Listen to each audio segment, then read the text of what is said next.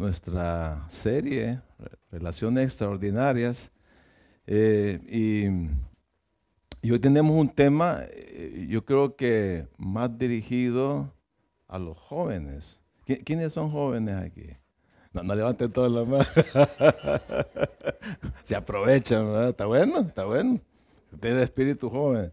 No, de verdad, ¿quiénes son los jóvenes aquí? Solterones las, okay, que, le, que levanten. Con, no, mira a don, José levantando la mano. Usted estuvo solterón en diciembre. ¿Eh? Este, los solterones, el grupo de los desprotegidos, le decimos. Entonces, eh, hoy vamos a estar viendo los requerimientos básicos de un matrimonio que Dios bendice. Eh, principalmente hablándole a los solteros y eh, cómo ustedes pueden encontrar su, media naranja, su pareja, qué es lo que Dios quiere que, tomes en cuenta para poder llegar al matrimonio, ¿verdad? Porque eh, algún, algún día lo vas a hacer, Y necesitas saber esos, esos eh, requisitos que Dios dice que debes de tener ahí en tu mente para ti tanto para ti como para esa pareja. Tienes que tenerlo bien claro. Y vamos a ver cinco principios que, eh, tienes que considerar para buscar esa, esa pareja. Al mismo tiempo, eh, esos mismos principios vamos a evaluarlos aquí en nuestro matrimonio, todos los casados, ¿va? Eh, para, para ver cómo estamos y hacer así ajustes, ¿va? Para que encaje o acomodarlo a lo, a lo que Dios dice. Así que eso vamos a hablar hoy. Si me acompañan en oración, por favor. Señor, eh, te pedimos, Padre, que esta tarde nos dirijas, que hables a través de mí, Señor, puedas, puedas poner tu palabra en el corazón de cada uno de nosotros. Enséñanos, lo pedimos, Señor, seas tú el que guíe este momento, en el nombre de Cristo Jesús. Amén. Yo, leí... Em, cuando yo leí este pasaje, Proverbios 18, 22, eh, yo, cuando yo lo vi por primera vez, el Señor me va a dar, me va a dar mi pareja. El Señor es el que la va a escoger y todo eso. Pero a medida que uno lo leía y lo leía, entonces, esto no es así la cosa. miren lo que dice el pasaje. El hombre que haya esposa encuentra un tesoro eh, miren las palabras que dice. El hombre que haya esposa encuentra un tesoro y recibe el favor, la benevolencia, la aceptación, la voluntad, la buena voluntad del Señor. Entonces, te voy a hacer una pregunta. Para encontrar, para hallar algo o encontrar a alguien, ¿qué es lo que tienes que hacer? Bien fácil la respuesta. Tienes que buscar, ¿verdad? Tienes que buscar, ¿verdad? Tienes que buscar cuidadosamente. Y esa es la responsabilidad de cada quien. En el primer tema que hablamos de esta serie, eh, eh, estuve compartiendo sobre las, las amistades íntimas y decíamos que uno tiene que ser muy cauteloso para escoger a los amigos que van a estar a nuestro alrededor. Tenemos que elegir bien, examinar bien quiénes van a ser esos, esos amigos que están o que van a estar a nuestro alrededor. Tenemos que buscarlos. Está bueno.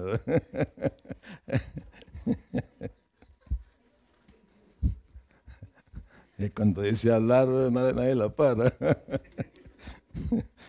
Así, pues decía que tenemos que eh, ser cautelosos y más que nunca ser cautelosos en buscar, encontrar la pareja, la persona que va a estar a tu lado. Dios pone el 100% de responsabilidad en ti, ¿verdad? Para que tú busques a pareja. Tú decides, solteros, con quién vas a casarte. Tú lo vas a decidir. Tú decides el tipo de persona que va a estar a tu lado como tu media naranja. O sea, no esperes señales de Dios, no esperes que al salir de tu casa va a haber un montón de, pancartas ahí, cásate con Juan o cásate con Juanita. No esperes eso. Tú tienes que buscarla. Dios, pero Dios quiere guiarte en esa búsqueda y te da pautas, te da como un mapa para que encuentres ese tesoro. Te da una descripción de la clase de persona que, que Él quiere que tú escojas. Así que si quieres un matrimonio que Dios bendice, si quieres la protección, si quieres el cuidado eh, de, tu matrimonio, debes de considerar, escuchar y buscar al Señor, de ver esas, esos requisitos que Él pone en su palabra.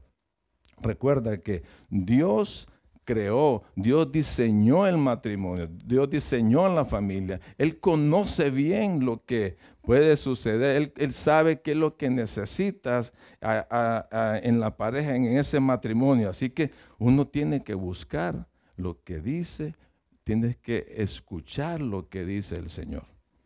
Tenemos que buscar de acuerdo a los principios de Dios. Pero al final, al final, siempre va a ser tu decisión. Y, en esa búsqueda tú puedes decidir por uno de estos dos métodos que te voy a, decir. Está el método, yo lo llamo el método de David. ¿Qué es lo que, qué es lo que enseña el mundo? Recuérdense a David. David cuando estaba en su, en su casa habitación salió a su, patio balcón y de repente empezó a ver, su balcón estaba alto, empezó a ver a, a las casas que estaban en la gente y puso la mirada en una muchacha, bueno, una señora ya, que estaba bañando y muy hermosa, y muy hermosa. Entonces mandó a decir a sus siervos, era el rey, anda a ver quién es esa muchacha, me gusta. y le fueron a decir, eh, fulana de tal y está casada. No, tráigamela. Y se la trajeron, se acostó con ella y ustedes ya saben la historia, ¿verdad? mandó a matar al marido y se quedó con ella. Entonces, eso es lo que enseña el mundo. Entonces, lo, eh, puedes, puedes escoger este método, lo físico, la atracción sexual, lo bonito, lo guapo, el cuerpazo que tiene fulano, la fulana, Qué, bonito, qué pechonalidad, ¿verdad? Entonces, todas esas cosas te puedes, eh, te puedes atraer, el sentimiento de hacer admirar. Es increíble cómo las mujeres hoy en día se ponen se sacan fotos y las ponen en las redes sociales. Necesitan ser admiradas, necesitan llamar la atención. El miedo de la soledad, por eso andan buscando, buscan pareja, andan buscando, de, así como los, eh, esos, eh, los picaflores, le dicen, que andan picando flores por todos lados, porque no les gusta estar solo. Y y hay un montón de cosas, ¿va? Eh, eh, eh, tienen esa necesidad de estar con alguien, que, bonito, que se miran bonitos los dos juntos, que, se diviertan juntos, andan divirtiéndose o andan buscando a, la, otra persona que tiene dinero, una X título de educación. Y es que nos amamos tanto, que cómo lo amo, cómo la amo. Eso no significa que si lo amas, que debes casarte con esa persona. Eso no es suficiente para que funcione una buena un buen matrimonio. Entonces está ese método de David, el método de lo que enseña el mundo, pero está el método de Abraham, lo que vamos a ver hoy, que da criterios para elegir el cónyuge o la pareja. Da criterios. Y, eso lo usó él para buscarle pareja a su, a su hijo Isaac y da algunas pautas para elegir ese cónyuge, ese novio, esa pareja. Y está en Génesis 24. Él siguió la dirección de Dios. Entonces vamos a ver esos requisitos que debes de tener en tu vida y en la vida de la otra persona con el fin de llevarla al matrimonio.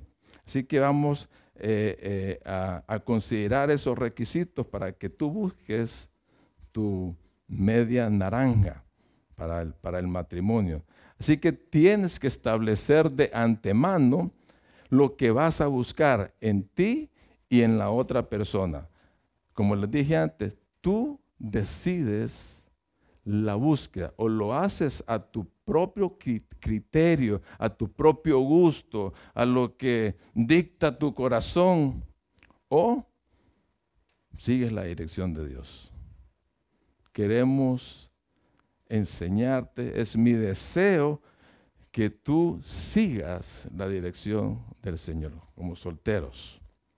Así que eh, vamos a ver Génesis en el, capítulo 24, les dije, verso 3 y 6. Pero antes eh, dice el primer, el primer pasaje, el primer versículo, que Abraham ya estaba viejito, muy viejito, y, también dice que era muy rico, era muy próspero, y dice, sintió la necesidad, ya vio que Isaac, su hijo, ya estaba en la edad para casarse. Así que mandó a llamar a su criado de confianza y, y le hizo jurar que tenía que buscar esposa para su hijo, pero no en la tierra donde estaban viviendo, sino que en la tierra de, donde estaban sus parientes. Y miren lo que dice el versículo 3. Dice, jura por el Señor, le está haciendo eh, que, le, que le prometa que va a hacer las instrucciones que él le va a dar.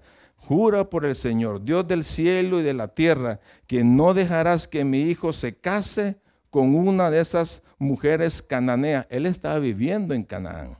Entonces, Canaán, eh, ahí más que todo eran muy paganas, eran muy idólatras.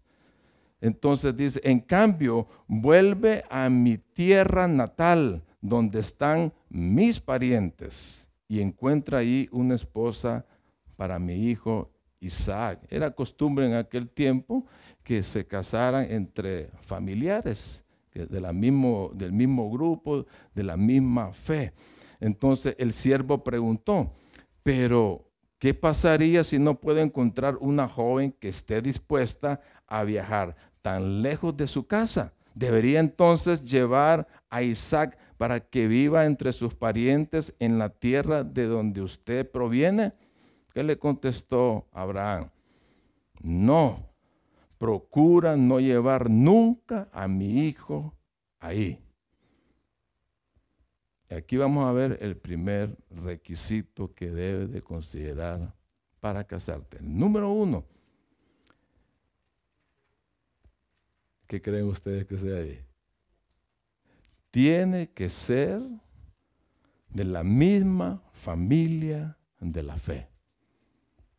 Tiene que ser de la misma familia de la fe.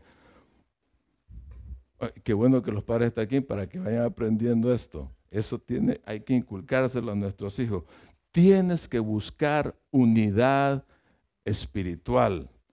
Tienes, tiene que creer en el mismo Dios. Cada uno tiene, cada uno, cada persona, tanto el hombre como mujer, tiene que tener una relación con Dios. Si no hay esa unidad espiritual, las otras áreas de tu vida, tus emociones, tu, ah, cuerpo, mm, ah, lo físico, no tendrán esa profundidad, no tendrán esa unidad, esa conexión, no podrán disfrutarlos. Tiene que haber unidad espiritual. Ese es el punto de partida para encontrar una pareja. Ese es el punto de partida. Dios tiene que ser la parte más importante, tanto para ti como la persona que está buscando. Así es.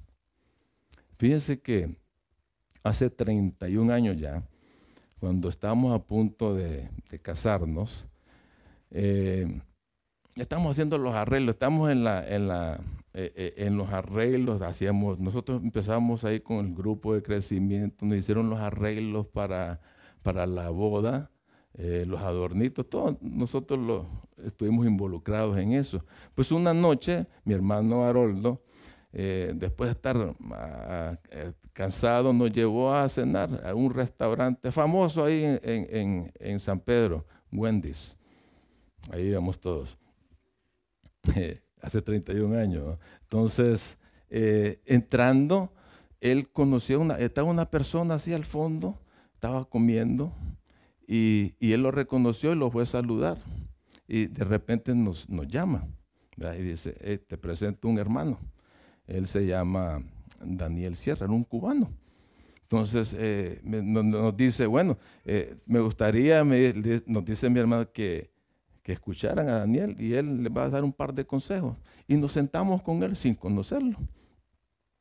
Entonces él empezó a, a, preguntar, y se van a casar, sí, vamos a casar, falta un par de días y nos casamos. Ok, dice, voy a dar un par de consejos, ok, y buscó un pasaje en 1 Tesalonicenses 5, 5, 23, dice, ustedes, su, todo su ser, alma, espíritu, alma y cuerpo se van a unir. Y empezó a, explicarnos eso, agarró una servilleta y con un lápiz hizo tres rueditas. Dice, ustedes eh, tienen que tener unidad espiritual. Ustedes tienen que amar más a Dios que a tu pareja. Tienen que tener esa unidad en estas tres áreas. Y, la, y la, unidad espiritual es la más importante porque eh, eh, influencia a las otras. Tienen que cultivar esa relación. Dios tiene que ser el centro de su vida. Y así empezó a, explicarnos. Y gracias a Dios. Fue, fue este, como anillo al dedo, como decimos popularmente. Eso nos ayudó muchísimo en nuestro matrimonio. Esas palabras, ese día fue muy especial porque ha sido de gran ayuda y fue de gran ayuda en nuestro matrimonio. Así que si no hay conexión espiritual con Dios, con Jesús, van a andar en diferentes frecuencias. ¿Sí me entiendo? ¿Sí me entiende? Van a andar en diferentes frecuencias. Verán las cosas. Si, se casan, si no hay unidad espiritual, van a andar en diferentes frecuencias. Verán el mundo diferente. vendrán puntos de vista opuestos. Y eso lleva muchos problemas. Imagínense, solo imagínense cuando se casen, unión desigual. Por ejemplo, con la, con la disciplina la educación con los hijos, van a tener problemas, porque uno va a decir, hay que disciplinar a los hijos. No te va a hacer el otro, esos son pobrecitos, déjalos. O en las finanzas, en las finanzas. Pueden decir, bueno, hay que ver un presupuesto de, todo lo que ganamos. No, yo voy a tener mi propia cuenta. Ahí como, te la, como la arreglamos. Y, y, y, cuando la otra persona, bueno, yo voy a ir a la iglesia, no, no, yo no voy a ir ahí. Yo voy a ir, yo tengo una reunión con mis amigos o mis amigos, o tengo que ver mi serie favorita. Entonces, son frecuencias totalmente diferentes. Así que tú tienes que casarte con alguien que ame a Dios y que estén conectados espiritualmente. Dice un pasaje en 2 Corintios 6, 14, y esto Pablo lo está confirmando aquí, dice, no se unan con los incrédulos en un yugo desigual. El yugo, y ustedes ya saben que es un yugo, son los que les ponen el aparato que le ponen a los, a los bueyes para arar. Entonces no puedes poner un buey con una mula arar, eso no, no se da aún entre los animales se da que el yugo tiene que ser igual. No puedes cruzar a una leona con una ovejita. ¿Verdad que no? Algo va a pasar ahí. Y sigue diciendo el pasaje, hay preguntas retóricas ahí, pues, ¿qué tienen en común la justicia con la injusticia? ¿Qué compañerismo hay? No hay compañerismo. ¿O qué relación, qué comunión puede haber entre la luz y las tinieblas? No lo hay. ¿Y qué concordia tiene Cristo con Belial, o sea, con Satanás? ¿O qué tiene en común el creyente con el incrédulo? ¿Qué tienen en común? No hay nada en común. Así que, bien claro te lo dice, no tengas como pareja a un no creyente, a un incrédulo. A mí mis papás me, tenían una frase bien popular cuando yo estaba chavo. y sigo chavo, sin pelo, pero digo chavo. me decía, hey, no te enyugues con fulano de tal, porque ahí vas a aprender muchas cosas. Y es cierto, aprendí muchas cosas, no le, no le hice caso. Entonces, no te enyugues con un no creyente. Si te enyugas con un no creyente, estás cometiendo un grave error. Así de sencillo. Un grave error en tu vida y eso te va a afectar. Si sigues con eso y llegas al matrimonio, vas a tener muchas probabilidades de separarte o vivir toda una vida en conflicto. Así es. Así que Dios tiene que ser el centro, Dios tiene que ser el pegamento, Dios tiene que ser el imán para tener un matrimonio satisfactorio y duradero. Así que los solteros se enyugan dentro de la familia de Dios, cuando tienen esa misma unidad espiritual. Y cuando digo unidad espiritual es porque creen en el Señor Jesucristo, crecen en el Señor, practican disciplinas espirituales, las básicas. Van juntos a la iglesia, están reuniendo, están orando, están teniendo tiempo en la palabra de Dios, se buscan apoyo, sirven al Señor, tanto están haciendo todas esas cosas. Eso es lo que tiene que hacer el soltero. Eh. Ahora, como, como pareja, como matrimonio, ¿cómo está tu tiempo con el Señor? ¿Estás apoyando en Él? ¿Estás como pareja, estás buscando la voluntad del Señor para tu matrimonio? ¿Cuál fue la última vez que oraron y leyeron o tuvieron un devocional juntos? ¿Cuándo fue? tu cónyuge te impulsa a crecer en el Señor. Te está impulsando, te está empujando, te anima, te está apoyando en esos momentos difíciles. ¿Sabe lo que pasa en tu vida, tu cónyuge? Unidad espiritual. Unidad espiritual. Número dos. Tienes que estar de acuerdo en la voluntad de Dios para su matrimonio. Y miren lo que sigue diciendo e, el, pasaje. Dice, e, el, siervo le jura al Señor, claro, yo voy a hacer, yo voy a, a seguir tus instrucciones.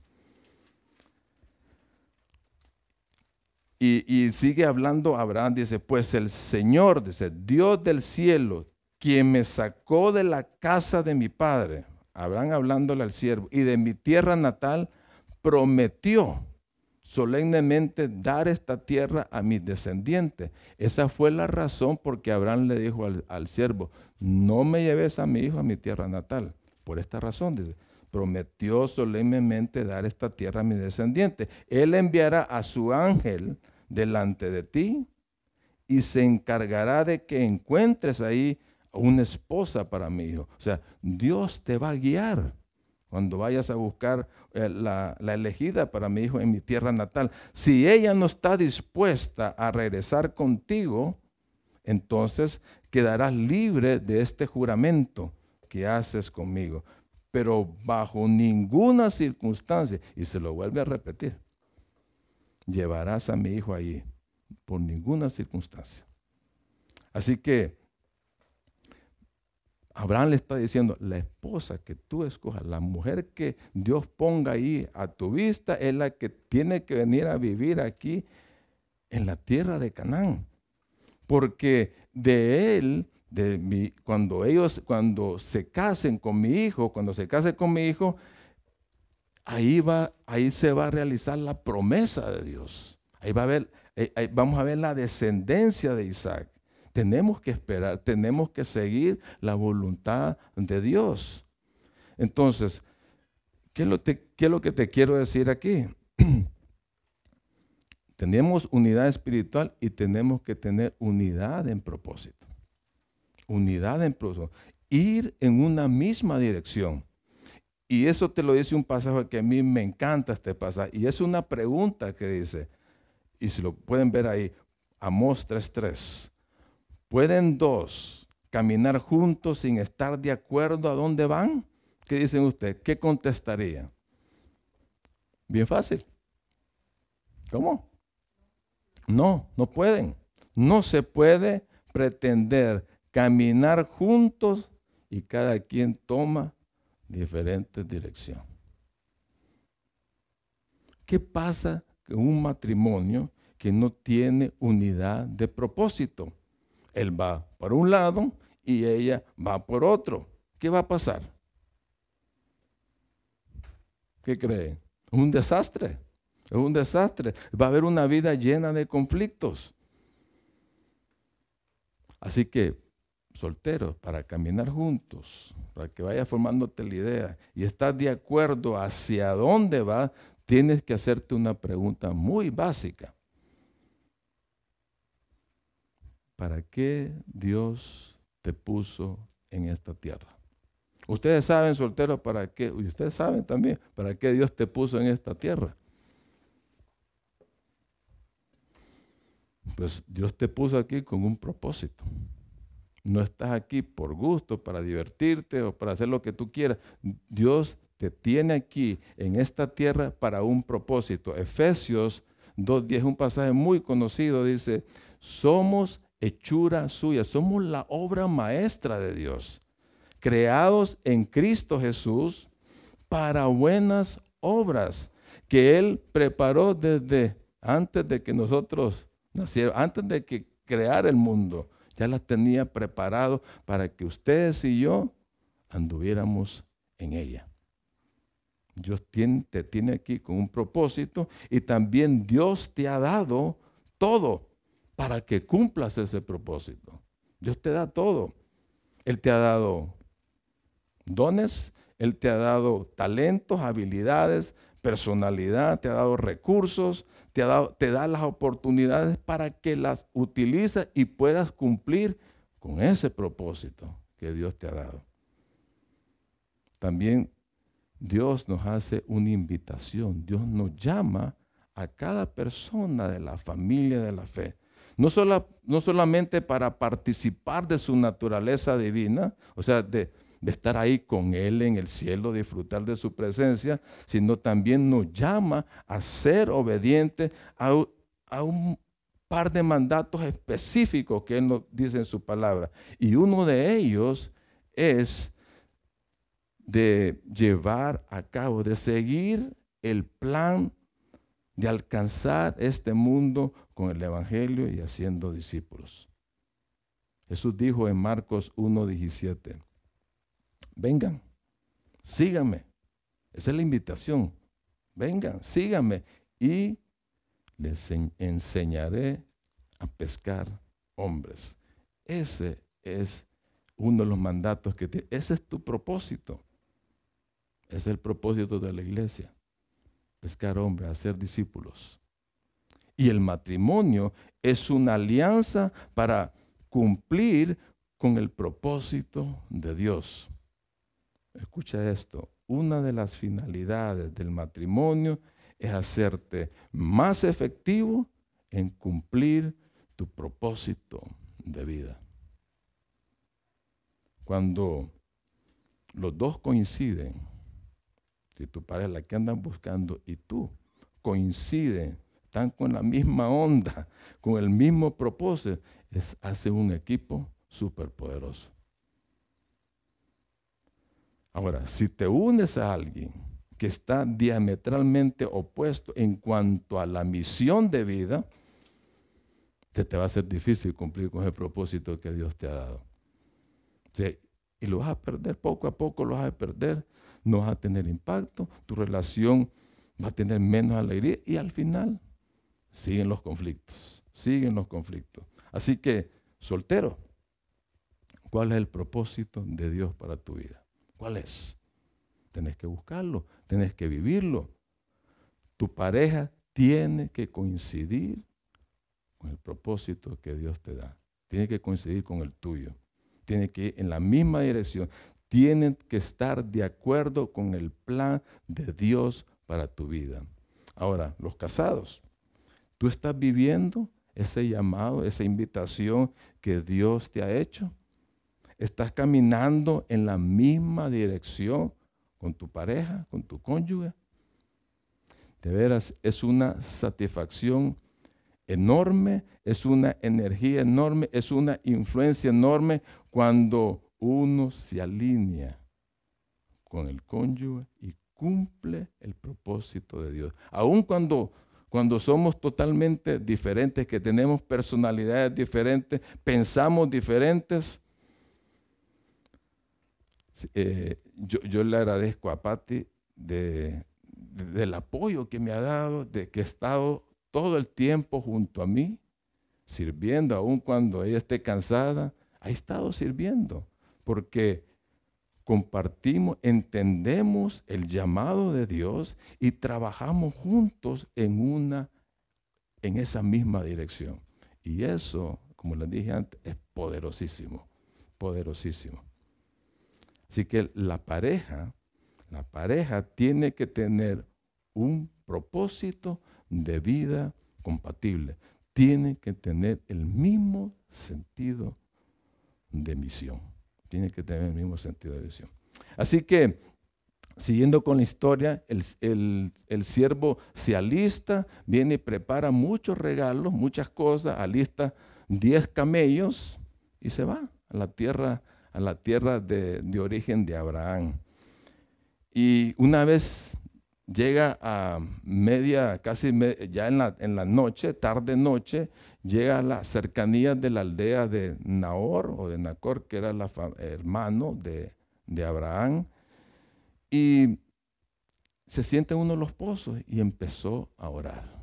Empezó a orar este siervo y dice lo siguiente Génesis 24, 12 al 14 dice, oh Señor, Dios de mi amo Abraham, dice que oró, te ruego que hoy me des éxito y muestres amor inagotable a mi amo Abraham. Aquí me encuentro junto a este manantial y las jóvenes de la ciudad vienen a sacar agua. Mi petición es la siguiente, muy específica la petición. Dice, yo le diré a una de ellas, por favor, deme de beber de su cántaro. Si ella dice, sí, beba usted, y también daré de beber a sus camellos, que sea ella la que has elegido como esposa para Isaac. De esa forma sabré que has mostrado amor inagotable a mi amo. El tercer principio, el tercer requisito, pide la dirección de Dios para elegir tu pareja.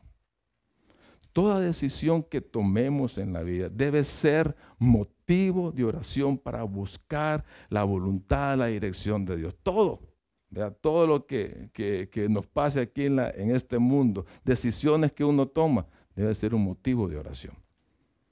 Y, y, qué privilegio que tenemos cada uno de nosotros que podemos accesar al trono de la gracia en cualquier momento que lo necesitemos.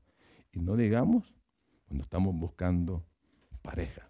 Cuando estamos buscando pareja. Dice Mateo 7 al 8. Mateo 7, 7 al 8. Dice, sigue pidiendo y recibirás lo que pide. Sigue buscando y encontrarás. Sigue llamando y la puerta se abrirá. Pues todo el que pide, ¿qué pasa? Recibe. Y todo el que busca, encuentra. Y todo el que llama, se le va a abrir la puerta. Así que el siervo de Abraham buscó y confió totalmente en Dios en la elección de la esposa de Isaac. Así que tú, soltero, tienes que pedirle al Señor desde ya, desde ya, que te guíe en buscar la persona indicada como pareja. Claro, no, vas a estar ahí encerrado en tu casa. Claro, te, tienes que relacionar, tienes que conocer personas, pero tienes que poner límites en las relaciones. Pero mientras buscas, sigues orando, sigue buscando la dirección de Dios. Es más, como lo hizo el siervo, puedes pedirle al Señor indicaciones claras y precisas de esa persona que estás buscando. Sé cómo tener buenas cualidades. Y tú, casado, matrimonio, Siempre tienes que buscar la dirección de Dios en tu matrimonio. pues siempre va a haber problemas, siempre va a haber conflictos, siempre, eh, eh, siempre va a haber necesidad que se presente en la vida. Si no entiendes los roles que te, que te ha dado el Señor como cónyuge, pues pide al Señor que te dé dirección. Busca consejo, busca al Señor para que marche tu matrimonio según la voluntad de Dios. Y una, una de, las, de las oraciones, las peticiones que tú puedes decirle al Señor es, lo siguiente, cámbiame, quiero ser un mejor esposo o esposa, cámbiame. Y vas a ver la diferencia, de veras, vas a ver la diferencia.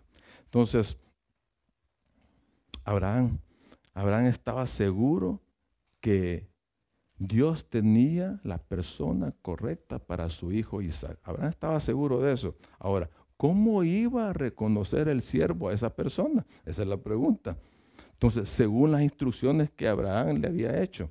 Entonces, él hizo dos cosas. Oró, es lo que vimos ahorita. Y la segunda cosa que hizo, establecer cualidades óptimas. Es el cuarto principio. Establecer cualidades óptimas que han de distinguir, que se han de distinguir la otra persona. Inmediatamente que Abraham estaba orando, que terminó de orar, de repente apareció una muchacha. en, la tarde todas las muchachas de ese pueblo salían a, a recoger agua. Y la primera que sale, oigan bien, después de terminar, es Rebeca. La vecina tuya, no. Es Rebeca, es la, que, sale ahí. Y dice, dice Génesis 24, 16 al, 20, al 21. Estamos diciendo cualidades óptimas. Aparte de conexión, unidad espiritual y unidad de propósito. Entonces, Rebeca era muy hermosa y tenía edad suficiente para estar casada, pero aún era virgen. Ella descendió hasta el manantial, llenó su, eh, su cántaro y volvió a subir. Entonces el siervo corrió hasta alcanzarla y le dijo, por favor, deme de beber un poco de agua de su cántaro. Se dieron cuenta la oración de Elba. Entonces aquí ya está en, la, en vivo, ya todo color de, sí, mi Señor, bébales. Entonces bajó su cántaro y, le dio de beber. Después de darle de beber, dijo ella, también sacaré agua para sus camellos y le daré de beber hasta que se sacien. Así que de inmediato vació su cántaro en el bebedero y volvió corriendo al pozo a sacar agua para todos los camellos. El siervo la observaba en silencio mientras se preguntaba si el Señor le había dado éxito en la misión. Increíble, ¿verdad? Será esta. Esta debe ser. Así, ¿verdad? Entonces, podemos, podemos ver que el siervo no solamente oró, estableció cualidades en la que en la persona que iba a ser para escoger a la esposa de Isaac. Y Rebeca, como leímos ahí en el pasaje, era, aparte de, resultó ser pariente, pariente de Abraham, familia de Abraham. Era la nieta del hermano de Abraham. ¿Y qué, relación tendrían con Isaac? Primos, ¿va? Primos. Ok. Era muy hermosa, edad para casarse, sin ningún impedimento moral para ser esposa. ¿va? Trabajadora, servicial. Pero no crean que Rebeca era la mujer perfecta. No hay que darle un 10. Pero más adelante, cuando se casa con ella, empezó a sacar las uñas. Sí. No, no, porque, ¿sabes qué? Porque no hay personas perfectas. No hay personas perfectas. Eh, no hay relaciones perfectas. No hay matrimonios ni familias perfectas. ¿Por qué? Porque todos somos imperfectos. Todos somos pecadores. Pero algunos cometen más errores que otros, ¿verdad? Y esos, esas personas hay que evitarlos. Y, y uno tiene que identificar esas personas que se pasan más de lo normal, ¿verdad? Saben que hay una estadística, el 80% de los divorcios viene porque una o ambas personas son deficientes, inmaduras o enfermas emocionalmente. Me voy a volver con este hermano que estuvimos platicando. Me volvió, recuerdan que me hizo tres círculos. Está lo espiritual, ya lo hablamos, y viene y se va al otro círculo, el alma. El alma es el asiento de las emociones y los afectos. Y, me, y me, explicaba este hermano, hey, ustedes tienen que hablar, tú tienes que eh, estar unidos emocionalmente. Y si ustedes tienen algo en su corazón y no lo han hablado, tienen que hacerlo inmediatamente. Tienen que hacerlo. Y eso nos ayudó bastante. Pero, y también nos advirtió, pero en el matrimonio van a surgir, van a surgir muchas cosas. Y nos recuerda, porque tú le vas a fallar a ella y ella te va a fallar a ti. Correcto. Entonces, muchas veces eh, los solteros tienen miedo a casarse porque creen que el matrimonio ahí, va a reventar los problemas. Y no es así. El, matrimonio no es causa de problemas. El matrimonio revela los problemas. Lo revela porque el problema está en uno, está en ti y está en la pareja. Y tenemos que, tenemos que entender eso. Y ahondando un poco más, en la Biblia nos advierte que debemos de fijarnos bien en la persona, en la, en la salud emocional de la pareja a la que estás considerando como novio, como pareja. Hay que fijarse bien. Y ahí te voy a dar un par de cosas que debes de fijarte en esa, en esa parte del alma, de la salud emocional. Así que eh, eh, la Biblia nos, nos dice que debemos de fijarnos bien y ponerle un alto cuando vemos personas que están fuera de lo normal, que tienen más errores que uno. Dice, una de ellas es cuando esa persona que tiene ira, ira descontrolada.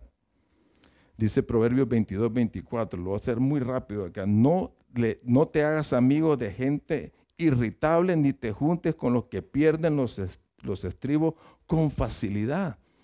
O sea, no te juntes, no tengas pareja, tu pareja, tienes que fijarte que sea violenta, que sea totalmente violenta. Tienes que evitar el abuso y la, y, la violencia doméstica. Son personas que con nada explotan, con cualquier cosa, y de repente se vuelven contra la que está a su lado. Y empiezan a ir los problemas. No debes de juntarte con personas que son que tienen adicciones. Dice el Proverbio 23, 20, no te hagas amigo de, los borrachos ni te juntes con los comilones. Dos cosas dice ahí, ¿verdad? No te juntes con quién? Borrachos y comilones, los que les gusta comer. Y podemos agregarle a la lista de las adicciones, no te juntes con personas que tienen adicción de pornografía, de drogas, videojuegos, esos que les gusta gastar dinero a lo loco, que se emocionan, no te juntes con ellos. Las personas que son ah, amargadas, con resentimiento, también, hay gente que tienen, que tiene, han tenido problemas en el pasado y de repente lo lleva ahí en su corazón y con el que se va a desquitar es con la pareja, con el que tiene ahí enfrente. Hay gente que ha sido dañada, eh, maltratada, ha sido abusada durante muchos años atrás y se desquitan con la que tienen de pareja. Las personas heridas dañan a otras. No te juntes con los ávaros también. Dice, no te juntes. Dice, el ávaro causa mucho dolor a toda la familia, dice Proverbios 15, 27.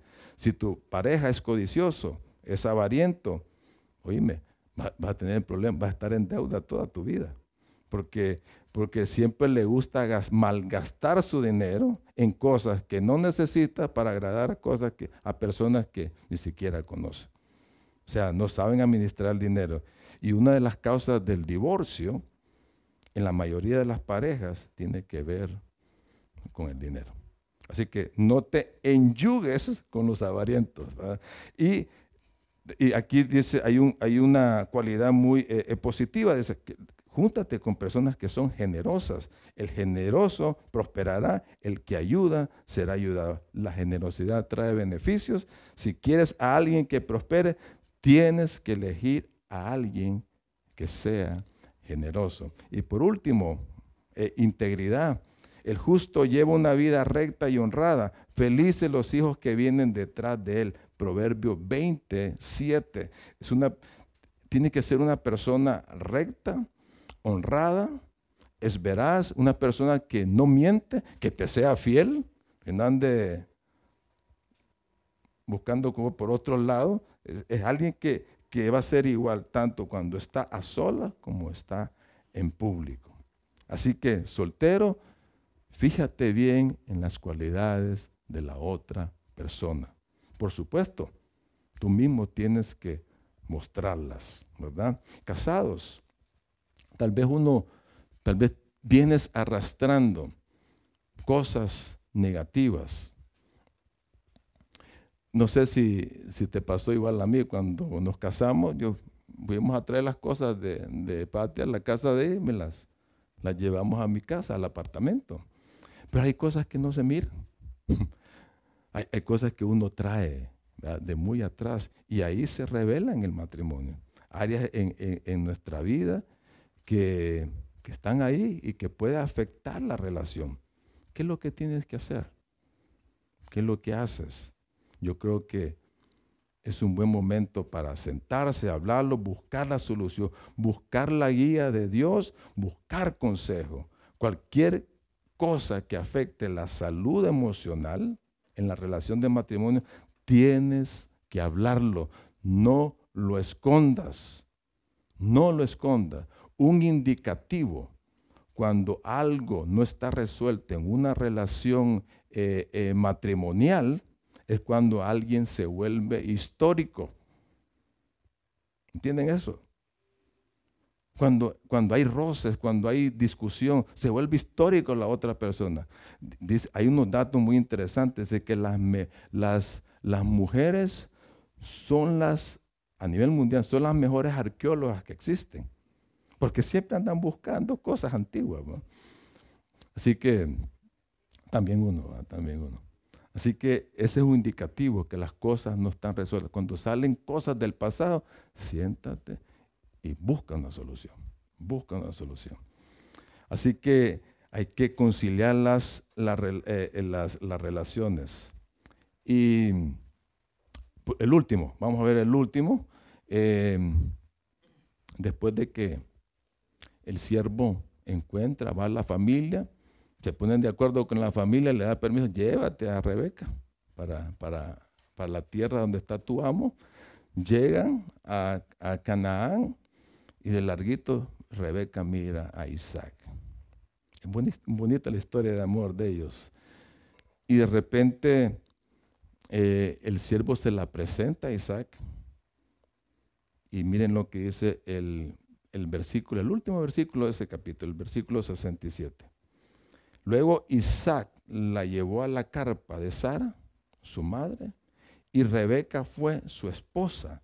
Y él la amó profundamente y ella fue para él un consuelo especial después de la muerte de su madre. Quinto principio. ¿Qué requisitos debes de considerar antes de casarte? Mantente puro mientras llegas al matrimonio, mientras te casas.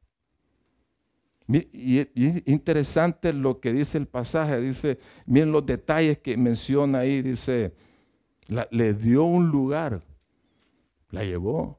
bueno, los apartamentos, las casas en aquel entonces eran carpas, eran tiendas. La llevó a, un lugar propio privilegiado, a una tienda, la que era de su mamá, de la Sara.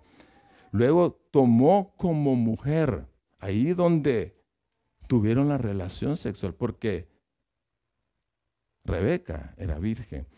Ahí tuvieron la relación sexual. Y dice que la amó profundamente, profundamente, en la relación conyugal. Tiene que mantenerse de una manera intencional el romanticismo, el amor sentimental de una manera continua. Esa chispa Como decía, siempre me dice mi esposa, tenemos que tener esa chispa que encienda la pasión, que eh, los, los detalles, el cuidado entre los cónyuges. Ahora, solteros, el amor eros, la atracción sexual, solo, y aprendan esto, solo se consume dentro del matrimonio. Solo ahí se, se, da. Tienes que cuidarte en el jueguito que hoy en día tienen las parejas. Hoy en día primero dice, primero pruebo y después decido si me caso o no. E, eso es lo que dicen hoy. Y eso a Dios no le gusta. Eso Dios dice, eso se llama fornicación y eso es pecado. Eso es pecado. Él quiere, la voluntad del Señor es que dentro del matrimonio es que vas a tener relaciones sexuales. Ahí vas a tener, vas a acariciar lo que sea de tu pareja. Vas a ver besos a todos, apasionados, etcétera, etcétera. Aquí me voy a, me voy a emocionar mucho.